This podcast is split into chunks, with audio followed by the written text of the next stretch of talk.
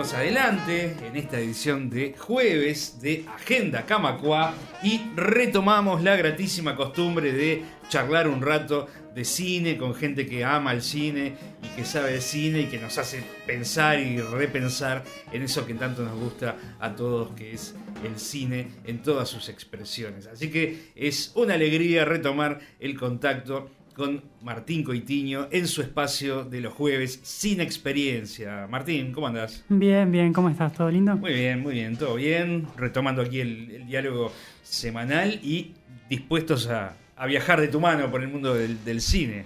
Sí, vamos a, reencontrarnos un poco con el pasado, con la década de los 90 y a ver qué cosas más tenemos para, para descubrir o redescubrir de, de esa época, ¿no?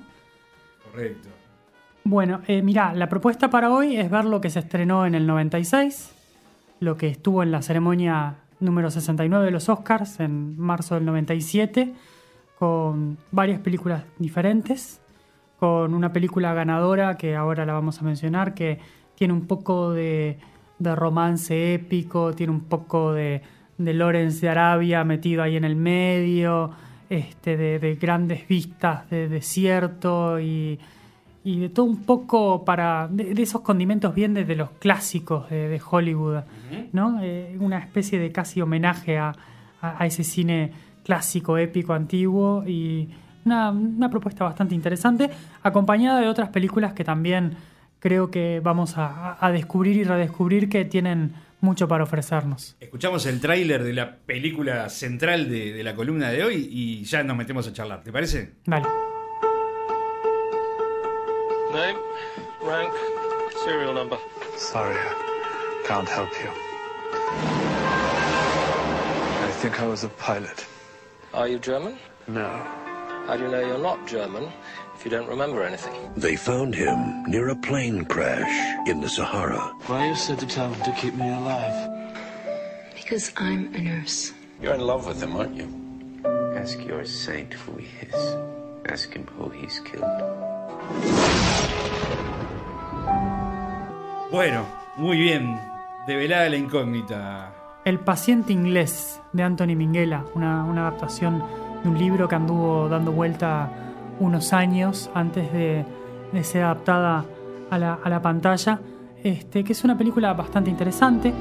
El protagonista es Ray Fiennes, que estuvimos hablando de él hace poquito, cuando la lista de Schindler, ¿no? que fue un poco su, su despegue y acá vuelve eh, en un personaje que, tiene mucho de, él este, en el sentido de, ese carisma que tiene, ¿no? Es como que él aparece en pantalla y atrapa la, atención. Tiene una presencia sí, muy importante. Muy importante. Este, y en definitiva, eh, en los dos, porque tiene. La película transcurre principalmente en dos momentos temporales, ¿no? Cuando él es ese paciente inglés, cuando él está todo quemado luego de, ese. Eh, de ese avión derribado al principio de la película y bueno, con todo ese maquillaje que tiene que es muy interesante y es cuidado por esta enfermera que es Juliette Binoche, que es este, una enfermera canadiense. Y después todo lo que está contado en flashbacks, que hay como unas 40 transiciones más o menos en la película al pasado, con ese romance épico prohibido que tiene con este, Christine Scott Thomas, que en la película es mujer de, Colin Firth. O sea que estamos hablando de un, elenco bastante interesante, ¿no? Ya, de, por sí de arranque. Este, con, la lista de actores ya dan ganas. Ya da para, para bicharla. a finales de la década del 30, mientras exploraban, bueno, este, las obras rupestres antiguas y ese pasado del desierto del Sahara, ¿no? Eh, en, la, en, la, sociedad real este, de exploradores. Y tiene un poco de, de ya te digo, es esa esos dos momentos eh, bastante diferentes que, en definitiva se terminan retroalimentando. Y yo cuando miraba la película me di cuenta que a mí por lo menos me costó entrar en ritmo en la película, o sea, que me dejara llevar. Y lo que me pasó fue que lo que me terminó atrapando fue el, el presente, ¿no? El presente temporal de la película cuando él ya está lesionado y a partir de ese presente fue que me enganché más con, lo que está contado en flashbacks. Eh, porque como que creo que se genera esa relación que tiene con, la enfermera, con Juliette Binoche, esa relación que cuando después aparece Caravaggio, que es William Defoe, otro actorazo también, y, y después este, ese SIC que, lo- que los ayuda a detectar las bombas, que es Navin Andrews, que después también iba a ser conocido por Lost, por Sense8. Eh, creo que ahí se genera esa química entre los personajes que nos permite un poco eh, entrar en, en- en- en su historia, ¿no? O sea, como que rompe la, la barrera esa que al principio parece estar como que... Mismo porque la relación que se da entre el personaje de Almasi, que es este de Ray Fiennes, y la, y la mujer, es como que al principio tiene ese, esa, esa distancia, ese histeriqueo. Entonces, como que no, no es tan fácil llegar. Pero El- cuando. El enganche no es tan fácil. Claro, pero cuando se derrumban las barreras a través de, de- de dejarnos entrar en los personajes y de dejarnos empatizar un poco con ellos, creo que ahí es que, es que la historia empieza a, tomar otro, otro color. Yo lo, tengo que decir, para mí, a mí me gustó la película, pero no, no, me, no me volvió loco. O sea, dentro de las que hemos hablado, de, de las candidatas a, a mejor película, de las que han ganado en estos últimos años, probablemente sea una de las que menos me, menos me llegó, menos me, me convenció. Pero eso no quiere decir que no tenga una cantidad de cosas muy interesantes. Eh, sobre todo en, Ah, y, y no quiere decir que no sea una, entre comillas, buena ganadora. no, no, ni que hablar. mejor película. Porque además tiene, tiene, una, tiene, tiene una solidez muy grande en una cantidad de rubros técnicos impresionante, ¿no? O sea, es una película muy, muy sólidamente construida. Este, desde mismo el diseño de producción, que era Stuart Craig, que es un tipo que trabaja muchísimo y hace un trabajo espectacular, eh, que bueno, que ganó el Oscar con esto, ¿no? Este, la fotografía, la, la película eh, es, es- es muy sólidamente construida, pero claro, o sea, también va un poco a lo que a lo que cada uno conecta o no conecta con, con el tipo de, de relato. Este, tiene ese- esa cosa de, de amor épico prohibido que, que siempre ayuda a, a generar esa, esa cosa bien de Hollywood antiguo, ¿no? Ese, ese dramón, ese, ese melodrama que va más allá de todos los tiempos y, Claro. y tiene e- ese componente trágico que, que sin duda son, son muy buenos y además, ya te digo, como lo decíamos, con un elenco que, que- que realmente es, es muy bueno, es muy sólido. O sea, Ah, y- y todos los actores son, son realmente muy interesantes. Y esos componentes que hacen a- al cine popular también. sí, digamos, sí, ni este, que hablar, ni que hablar. Historias de amor, tensiones. Sí, además este, una, una adaptación de un libro que era ya de por sí muy popular este, y que había tenido una, una llegada muy interesante. Y, y esa ambientación en el periodo de, de la Segunda Guerra Mundial y eso que, que también siempre este, ayuda a, a- a dar esa, esa atmósfera, ¿no? Este, tiene, tiene momentos, tiene hallazgos muy interesantes. Tiene, creo que el, el momento que para mí es la inflexión de la película este, es cuando descubren en donde están en Italia, en- que lo están cuidando a él, el, el Sick, este personaje, descubre y la lleva a la enfermera a una iglesia abandonada que tiene unas pinturas en la pared y la eleva a ella con, el, con la bengala para que las vea. Y hay como esa, esa magia, esa maravilla del arte y en un momento fílmicamente muy sólido, muy, muy interesante, que como que logra esa conexión y a partir de ahí creo que cambia mucho lo, lo que hay este, en la película, porque cuando un personaje logra eh, apasionarse por algo de una forma positiva, logra maravillarse por algo, en general eso logra que nosotros también lo sintamos, ¿no? Porque esa es un poco la, Si está bien hecho, bien presentado, bien narrado, Claro, uno obviamente. Se, deja llevar, Y digamos. además eh. en, en este caso, el personaje mismo de Juliette Binoche es un poco el, el surrogate del, del- del espectador, ¿no? Es, es el que entra al, al mundo ese a, a- a recibir la información y uno eh, la acompaña y uno como que procesa la información de ese pasado a través de, de sus ojos y de su punto de vista, ¿no? Eso hace muy, muy interesante la, la cuestión. Tiene, es un relato eh, que tiene mucho que ver con, con la pasión, ¿no? Eh, a veces capaz que más que el amor en un sentido romántico clásico, porque son es- esos romances apasionados que tienen eh, esa, esa explosión, esa intensidad que, que brilla tan fuerte que, que- que permiten ese- este tipo de relatos que en definitiva es, es- es- un clásico de, de la literatura, ¿no? Claro, Porque- que lo hace atractivo como sí, como historia de cine. como historia de cine, claro. porque la- la- los, grandes, los grandes relatos de, de- de- de pasión y esas cosas tienen mucho que ver con eso. Eh, Romeo y Julieta es una historia mucho más de pasión que de amor, ¿no? Porque es una, Claro. es una pasión de tres días, o sea, Claro, es, sí, es sí, una sí, cosa sí. así. No es el, el Es amor un, en el, en el- un- incendio. Claro, Este, eh, que entendemos nosotros de más, de, de más estable y más temporal, ¿no? Eh, tiene, tiene momentos de vuelta, como decíamos, muy, muy bien logrados. Hay, hay también una escena de vuelta en, en- en ese presente en el que tienen que desactivar una bomba en el medio de los festejos del final de la, de la guerra y se genera un clima de tensión brutal porque están pasando los tanques norteamericanos, la bomba que vibra, el tipo que tiene que cortar el cable y, y son e- esos pequeños hallazgos que, que le dan una solidez en, por momentos muy importante a la película Y leva- levanta el, el- y levantan, claro, el conjunto, ¿no? O sea, atrapar, digamos. claro, Claro, porque sí, sí. como logra atraparte en eso, este, ahí uno, uno conecta. Eh, y bueno, y, y al final tiene esa, es- esa cuestión irónica que creo que es la que está muy bien resuelta y, y es, el- el- es lo que termina de, de cerrar todo, ¿no? Que él es el paciente inglés porque lo encuentran hablando inglés y él dice que no se acuerda quién es, ¿no? Pero por el acento y eso lo toman como inglés. Pero a su vez no, porque él es rumano, es el conde Almas y de una cosa así. Pero justamente porque era Laszlo Almas y cuando él va a pedir ayuda a los aliados eh, por su nombre y por eso desconfían de él, Claro. lo rechazan, lo rebotan y, y la mujer lo mu- muere esperándolo en esa cueva porque él por su nombre y por su pasado no, no puede no puede escapar esa situación. Entonces, el, el paciente inglés es una es una ironía, ¿no? Este, es la ironía de que él no fue suficientemente inglés para que lo ayuden, pero fue suficientemente inglés para que después consideraran que, que lo era y, y terminaran los cuidados de los aliados. Claro, claro, claro. claro.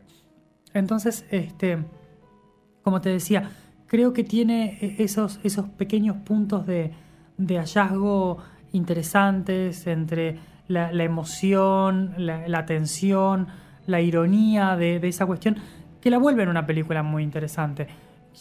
Probablemente, como te decía, no mi favorita de las que hemos visto, pero no, no por eso menos, menos interesante y menos una cosa me- pa- como para no ver. Al contrario, creo que da para, para darle una mirada porque está, es un relato bien construido, con buenos manejos temporales y que de a poquito, aún si, si no conectas inmediatamente, de a poquito te va envolviendo a través de actuaciones muy buenas, muy Eh, sólidas. claro. Háblame un poco de, de Minguela como director. Claro, él, él lo que logra es generar este, esos momentos de uno a uno, ¿no? De los personajes, o sea, sacarlos a la luz, a su vez de que utiliza muy bien el espacio, el espacio visual, ¿no? Eh, Está filmada la película en parte en Italia, en todo, cuando es toda la recuperación de él, y en parte en Túnez, ¿no? Entonces él articula esa- esos dos lugares, utiliza el encierro de uno como contrapunto de, de lo expansivo de otro, ¿no? Entonces, justamente el, el amor épico está reflejado en esa épica desértica, con las vistas enormes, con esos, eh, esas arenas interminables, ¿no? Este, justamente la, la pasión y la conexión de los personajes se desata en una tormenta de arena.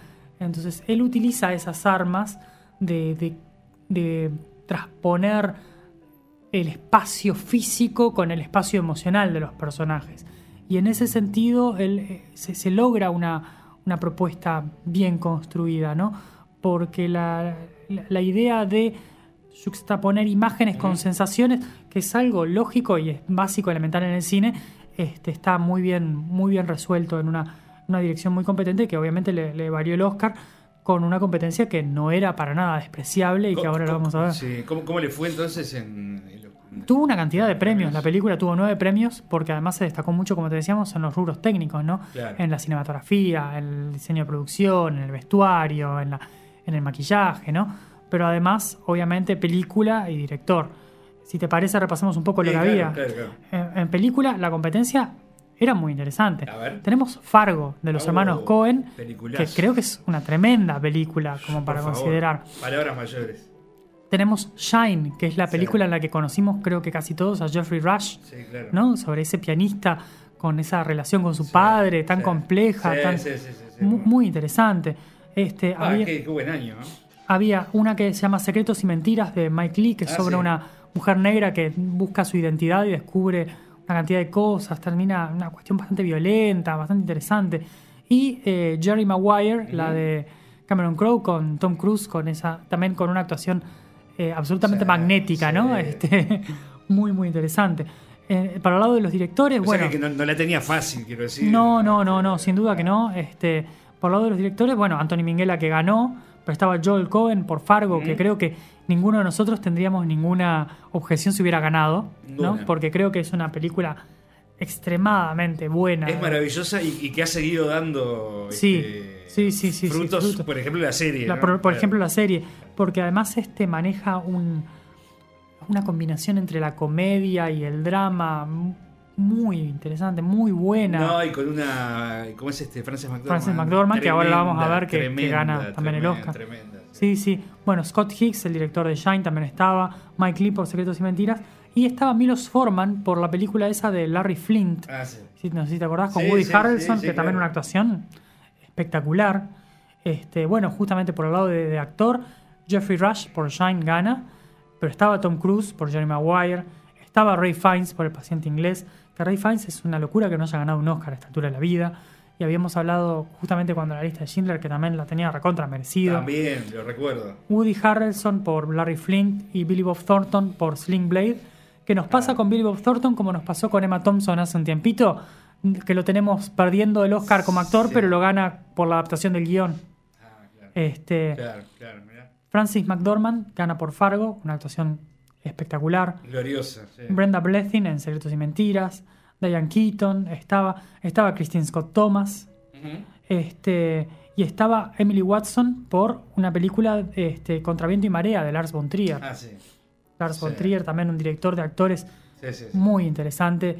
eh, un director de esos como para amar u odiar, ¿no? Porque es este absolutamente divisivo, pero que ha logrado actuaciones brillantes, como la de la de Bjork en Dancer in the Dark, no sé si te acordás.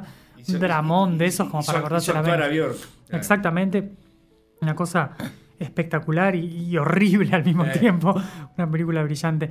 En actor de reparto eh, ganó Cuba Gooding Jr. Este, por Jerry Maguire, que en una... Ah, me sí, acuerdo que el sí, momento sí. en el que él gana el Oscar además es memorable, ¿no? Porque andaba a los saltos y este, muy bueno. Estaba William H. Macy, estaba por Fargo, que también una actuación espectacular. Eh, Armin Mueller-Starr por Shine. Edward Norton aparece acá por Primal Fear.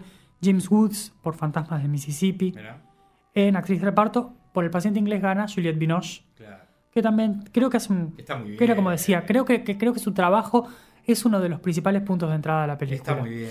Binoche. Entonces, a través de, de conectar con ella, empezamos a conectar con el resto de, de- de la historia, ¿no? Joan Allen por la- Las Brujas de Salem, Lauren Bacall por El espejo tiene dos caras, Uh, mirá. Barbara Hershey por Retrato de una dama y por Secretos y Mentiras, Marianne Jean-Baptiste. O sea, había una, un, un cúmulo de películas interesantes ahí, que incluso te digo, dos que quedaron afuera, que me parece que es- son perfectamente este, mencionables dentro de lo que había en el año. Ese, ese es el año de Scream, que es la relectura Claro. del género de terror más importante Exacto, de los sí. últimos 20 años, Para más o menos, Los locos del terror de parabienes. sin duda, y de Trainspotting, ¿no? De Danny Sí, Boyle. también. O sea, también. Hablamos de películas que, que ni siquiera entraron, pero que tienen mucho, mucho para ofrecer. Es tremendo, ¿sabes que este, año tras año cuando venís con la columna, uno a priori jugando de memoria dice, pa, este no fue un año tan bueno. Y después entras a nombrar las que quedaron afuera, las que quedaron todo, y no hay, no hay años malos, digo, No, o sea, porque siempre es hay- una maravilla. Siempre Eh, hay, hay, hay, hay mojones, hay momentos puntuales que, que- que- que- con, con películas que cambian ¿no? el, el transcurso desde el cine y que uno a veces no, no se da cuenta, pero claro, cuando empezás a, a repasar eso te das cuenta. Eh, guion original lo ganó Fargo. Este, de vuelta tenemos eh, la separación en música, ¿no? Que va a estar por unos años, como decíamos la vez pasada, que era Claro. música drama, que es de la del paciente inglés. Una banda sonora que a mi gusto va mejorando, pero no es demasiado destacable. Y en comedia, por Emma, este, también tenemos la música. eh, película extranjera, Kolia, una película de República Checa. Ah, sí. Y en efectos, eh, en efectos visuales, esta vez tenemos a Día de la Independencia, que también Ah, es también de una este película que cambió mucho ¿no? en los efectos especiales, que este, se, se sustentó en lo que venía, en lo que veníamos viendo de, de películas como Jurassic Park, como Terminator 2, y ahí utiliza lo- los efectos digitales en Claro, un la- paso la- más allá, la- ¿no? Las naves extraterrestres. este, Claro, tiene, gigantes. tiene, tiene una mezcla de modelos con digital, pero una película que, que fue un éxito este, comercial muy grande y que marcó eh, en, en la parte de los éxitos de los efectos digitales una- un cambio importante. Y finalmente estaba mirando cuando el tema de, de canción original, que pasó algo curioso, porque, claro, la una de las películas que estaba nominada era, como decíamos, El espejo tiene dos caras. Sí. Es una película de Barbara Streisand, entonces ella tenía una de las canciones, este, pero al final ella decidió no cantar y había y una, una actriz que tenía, una cantante que tenía do- que tenía otra canción para cantar, cantó, terminó cantando dos canciones y, y terminó, y al año siguiente va a volver a cantar este, una muchacha que se llama Celine Dion, no sé Sí. si alguna vez escuchaste hablar de ella. me suena, sí. Claro, entonces este, que termina cantando dos canciones en esa ceremonia y por otro lado la canción que ganó, que me acuerdo perfectamente como si fuera hoy cuando fueron a recibir el premio los, este, eh, creo que eran Andrew Lloyd Webber y Tim Rice, que fueron los que, fu- los que fueron a recibir, que dijeron, agradezcamos a Dios que el paciente inglés no tenía canción, Claro. porque justamente esta película Claro. por la que competía tenía una cantidad de, de, de juxtaposiciones con la otra en lo que era cinematografía, diseño de producción Seguro. y este vestuario, que la película es Evita. Estamos hablando de Vita, claro. Sí, una película que además visualmente está espectacularmente bien lograda Sí, claro. y que a mi gusto probablemente en vestuario sea mejor que el paciente inglés porque la cantidad de veces que cambia Ah, sí, el sí. personaje de Evita de vestuario nomás en la película, creo que es un récord, vos sabés, Ah, sí, Guinness, ah, o sea, es, es, es impresionante y la canción es You Must Love Me, con- compuesta justamente por Andrew Lloyd Webber y Tim Rice, que es una, una canción preciosa y emotiva y capaz que si te parece la podemos escuchar porque creo que vale la pena. La escuchamos entonces, ¿cómo no? Where do we go from here? This isn't where we intended to be. We had it all. You believed in me. I believed in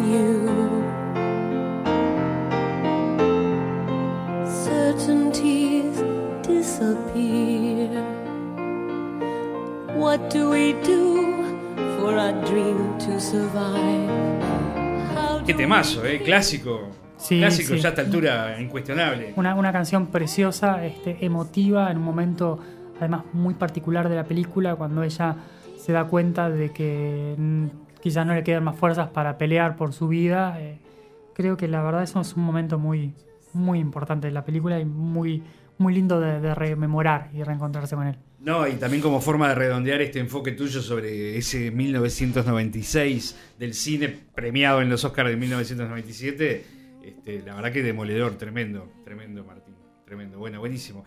Gran columna y lo que te digo siempre, parece una muletilla, pero no lo es. Dan ganas de salir corriendo el fin de semana a ver todas estas, a ver el paciente inglés, a ver Fargo, a ver este... Sí, ya- Shine. Salvo Día de la Independencia que le han dado bastante en la, Sí, en la que la tele, pasan no, bastante seguido, pero tal pero cual. Shine también, claro, claro. Sí, sí, hay, hay- la verdad que a mí, por ejemplo, Fargo, me- cuando me puse a trabajar en esto, me dio ganas inmediatas de Ah, volver a verla. Sí, sí, sí. Este, porque son esas cosas que son mágicas, Son ¿no? joyas, joyas del Sí, cine. sí, sin duda. Bueno, ¿qué, qué ha pasado en estos días para redondear la charla de hoy? Actualizarnos un poco. ¿Qué, qué te ha llamado la atención? En estos días, lo- creo que lo más interesante, lo más importante, es la discusión que hay alrededor del Festival de Cannes, ¿no? Con ¿Qué este- pasó? ¿Se armó lío? Sí, eh, con la presidencia de Pedro Almodóvar, ¿no? Eh, hay, una, hay una puja interesante entre lo que es el cine visto en cine y el cine visto en casa y Netflix, como también pasa con el caso de Amazon, eh, que en este caso no entró en, en la discusión, pero que está ahí sobrevolando, como productores de contenido, pero a su vez eh, son productores, pero son distribuidores, ¿no? Claro. Entonces, el cine producido por Netflix se estrena simultáneamente en, en cines y en pantalla, en, en la pantalla doméstica, ¿no? Claro, y es un sacudón al mercado, ¿no? Obviamente. Y es un sacudón al mercado. Entonces, eh, hay todo un tema eh, en Francia sobre el no estreno de películas que van a estrenarse al mismo tiempo en formato doméstico. Y alrededor de una película que se llama Okja, que es de Bong Joon-ho, que es un director coreano muy bueno, que tiene dos películas 100% recomendables, que son Snowpiercer y The Host. Bien. Búsquenlas, cualquiera de las dos, valen la muchísimo palabra. la pena, pero muchísimo la pena.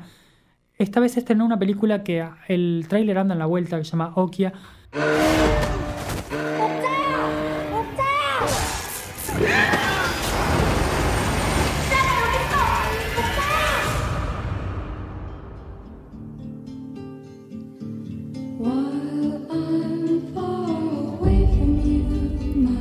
En principio, claro, la polémica viene porque la película es muy buena, parece también, ¿no?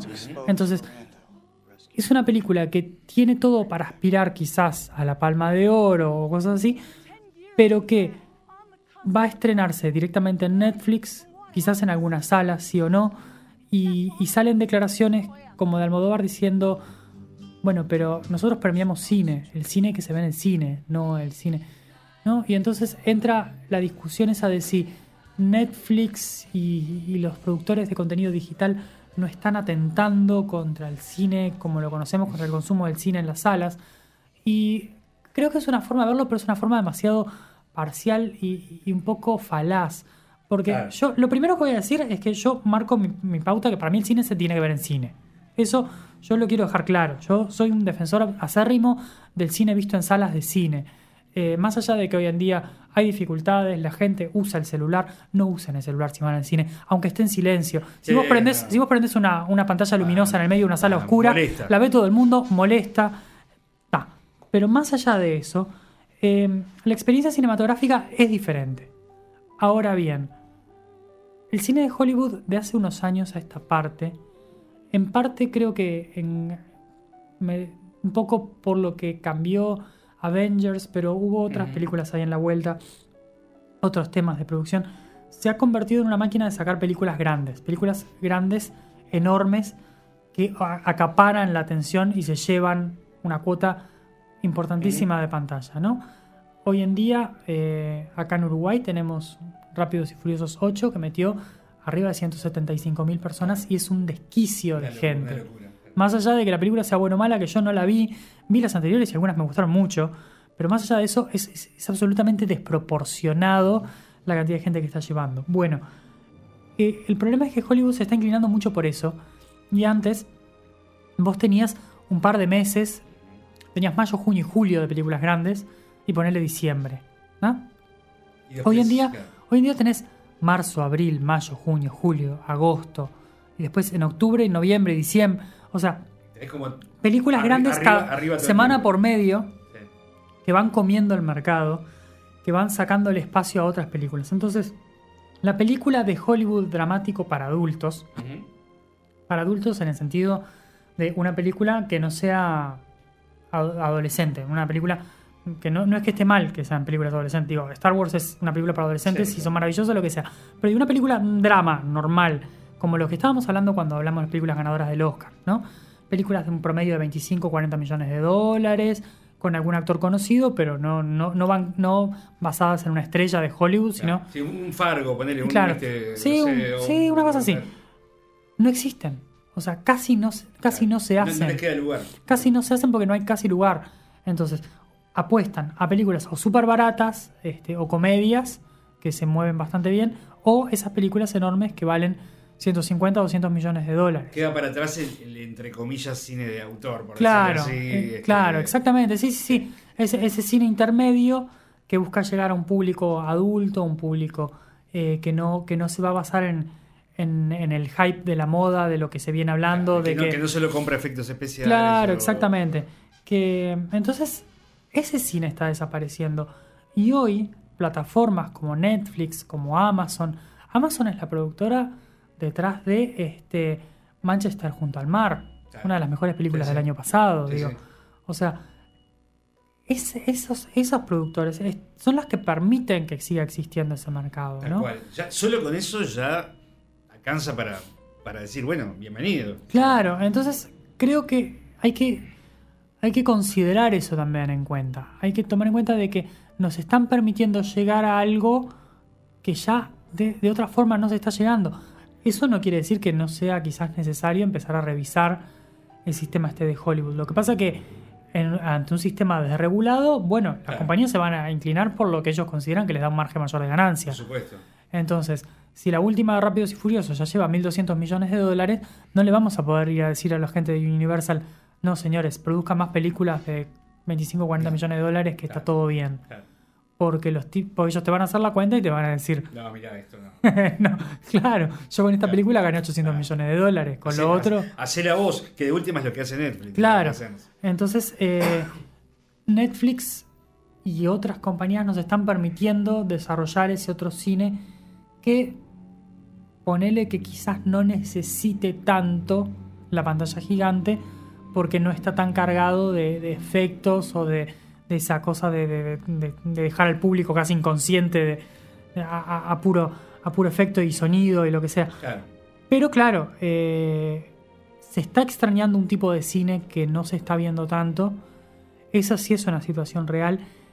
Y yo en este momento te digo que no, no sé cuál es la salida para el tema, pero es algo que en los próximos años se va a tener que ver, porque además la- los éxitos grandes también pueden venir acompañados de fracasos grandes. Claro. Y ahora ya hubo este año dos películas, eh, Ghost in the Shell y ahora la del Rey Arturo, que ya son fracasos grandes Claro, que- que- y que entonces que pierden plata. además. claro hay que hay que cuando uno apuesta muy en grande también se la juega y bueno habrá que ver cómo se llega en algún momento a un equilibrio entre las producciones grandes y las chicas para que en definitiva el cine sea algo que podamos disfrutar todos no porque ese Este, es el si, punto si sustituimos en tu comentario donde decís Netflix, eh, ponemos Uber y donde decís Hollywood, ponemos patronal del taxi, es algo parecido, ¿no? Es jugando un poco con la, Es que hay la- un una poco de broma, eso, ¿no? ¿no? Pero La- es, la- es como, es como lle- llegó el Uber del cine, de alguna Sí, forma vino, vino a sacudir lo, lo establecido, casi monopólico, y, a- y a,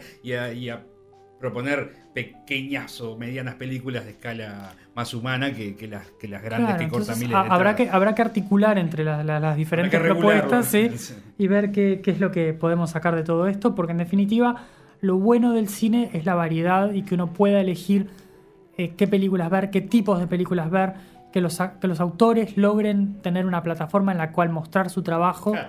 ¿no? Porque hay un montón de voces muy interesantes. Sí, el papel que- que de repente antes tenían la- la- los festivales de cine independiente, tal vez. este, Claro. Y, y yo sé. entonces hoy en día, y hay mucho articulando con la televisión, porque hoy en día hay mucha televisión de muy buena calidad Sí, haciéndose, claro, ¿no? claro. Entonces también Netflix, por ejemplo, o Amazon tienen conexión con, con la gente de la televisión Sí, y con directores de ahí. Entonces hay mucho para, para articular entre esos mundos y el- la narrativa audiovisual tiene muchísimo más para dar. Y bueno, habrá que encontrar una forma en la que hacer que sea redituable para Claro, todos claro. y sobre todo para el espectador, porque en definitiva cuando tenemos acceso a cosas de calidad, lo que nos enriquecemos somos nosotros. Claro, Y en ningún caso es esto o aquello. No, O nunca, sea, nunca porque, No, claro, no tiene porque sentido. hace, hace yo qué sé, un par de meses se estrenó La Bella y la Bestia y para mí tenía todos los elementos de la trampa esa, de la nostalgia, Sí. de la superproducción, del musical, lo que sea. A mí me encanta, yo la disfruté muchísimo, a mí me emocionó porque conectó conmigo de cuando era chico, pero además Claro. me pareció que estaba linda contada, bien lograda, Sí, lo que sea. Entonces uno disfruta con eso. Obvio. Pero eso no quiere decir que uno no vaya a disfrutar con lo otro, con el cine, con el cine ese de, de autor, ese cine más chiquito, más personal. Todo el cine es válido y lo bueno es que tratemos de que se llegue a todo el cine.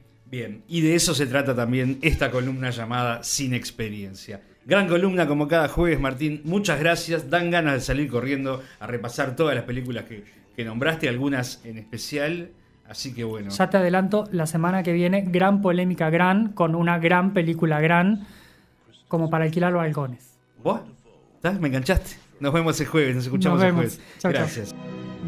The English Patient. I'll be back. Promise. I'll be back.